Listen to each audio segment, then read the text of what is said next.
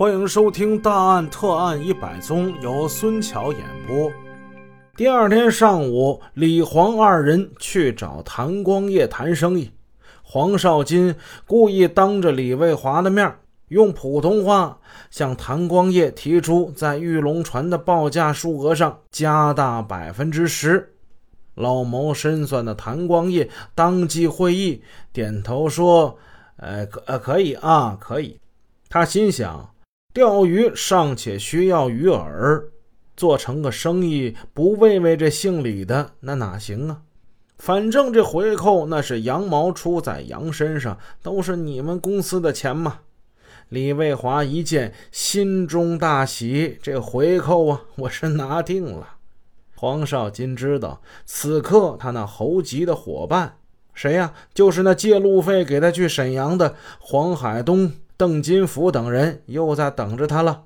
黄少金假说买烟，他溜了出来，到了楼下，来到黄海东的房间，就跟他说：“李卫华他要回扣。”邓金福说：“那要回扣你就给他呗，是吧？只要这条大鱼别跑了就行。”黄海东也说：“这小子就是过来摸底的，一定要把他拴牢了，拴住他，这生意才好做。”黄少金买了烟，回到楼上，听李卫华和谭光业又谈了一会儿。李卫华先要三条玉龙船的样品，谭光业提出那必须得先付百分之八十的样品钱呢。李卫华说需要请示公司。至于供货价格，因为已有回扣的许诺，李卫华有了私心，因此他没把这价格太往下压。回到流花宾馆，黄少金就问李卫华：“怎么样，谈的顺不顺利啊？”李卫华就说：“嗯，基本上已经没有什么问题了。呃，等吴经理来了就行了。”李卫华给吴雨石经理挂了电话，说谈得很好。他催促吴雨石赶快到广州来，把样品预付款给带来。在谭光业的陪同之下，李卫华租了广东外贸公司的仓库，以便存放玉龙船样品。黄少金借李卫华去租仓库的空档，来到隔壁房间，他向刘亚松讲了李谭二人的交谈情况。刘亚松眯起了眼睛：“不错，不错啊，眼前的这些呢都很顺利，就看后边的了。姓武的来了以后。”更是要下一番功夫，不能露出一点破绽呐。这天，谭光业跟黄少金陪同李卫华跟刘亚松一起去横沙仓库检验样品。那两条南玉龙船早就已经由陆全红和罗兆基组装好了，静静地摆放在箱子里。李卫华他不怎么太懂玉石工艺品。只是觉得这两条用南玉雕刻的龙船小巧可爱，如果把它们放在外国资本家的办公室里边，那倒是理想的装饰品。没想到，就这么一件几尺长的小玩意，居然可以卖到一二十万元人民币呀！这么贵吗？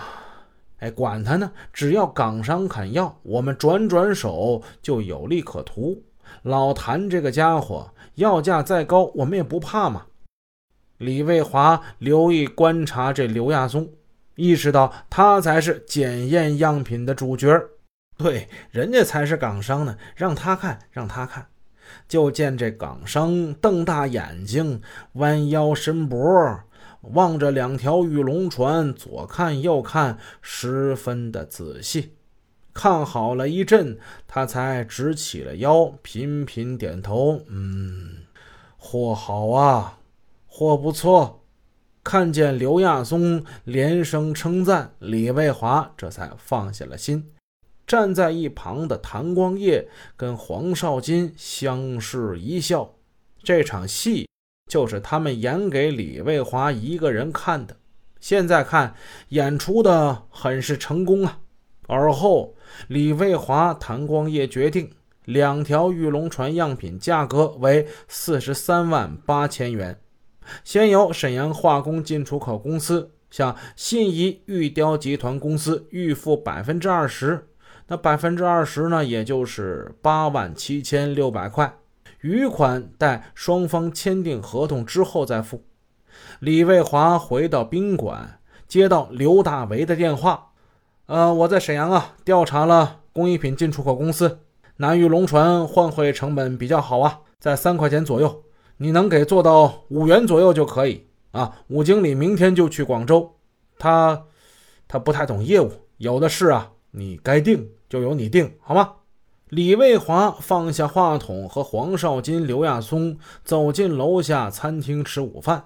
席间，这李卫华显得有些心不在焉，不时的左顾右盼。他用手指向上推了推眼镜，别有意味的笑着对黄少金说：“老黄啊，现在这生意也谈好了，货也验过了，可是还有一件事没做呀。”黄少金一听。哎，什什什什么戏啊？你说我来了广州这么多天了，你们怎么怎么也没带我出去玩一玩啊？李卫华到了广州之后，生意谈得很顺利，又有对方给巨额回扣的许诺，因而是春风得意，兴致很好。他置身于这个繁华的南国大都市，看到了令人炫目心驰的夜生活。特别是那夜总会、那歌舞厅、那娱乐场所，哎呀，人影重重，出出进进，哎呀，浓妆艳抹的女人们，雪白的大腿，猩红的嘴唇，迷人的笑声，越来越使他感到体内有一种不可抑制的躁动。我来一趟，我不，我别白来呀！我，刘亚松微微一笑，给黄少金递了个眼色。呃，是啊。李老弟忙生意太辛苦了，大老远跑来，咱们也该轻松轻松啊！玩的意义是很广的。李卫华不好把心底那个最强的欲望说出来。啥是他最强的欲望啊？你找个美女领我屋里来最好。他不敢这么说，他只好是试探着来。呃，那我们唱唱唱歌吧，啊？卡拉 OK 吧。饭后，刘亚松回房去了，黄少金就带着李卫华到大街上去找娱乐场所去了。本集已播讲完毕，故事好听，但也要注意休息哦。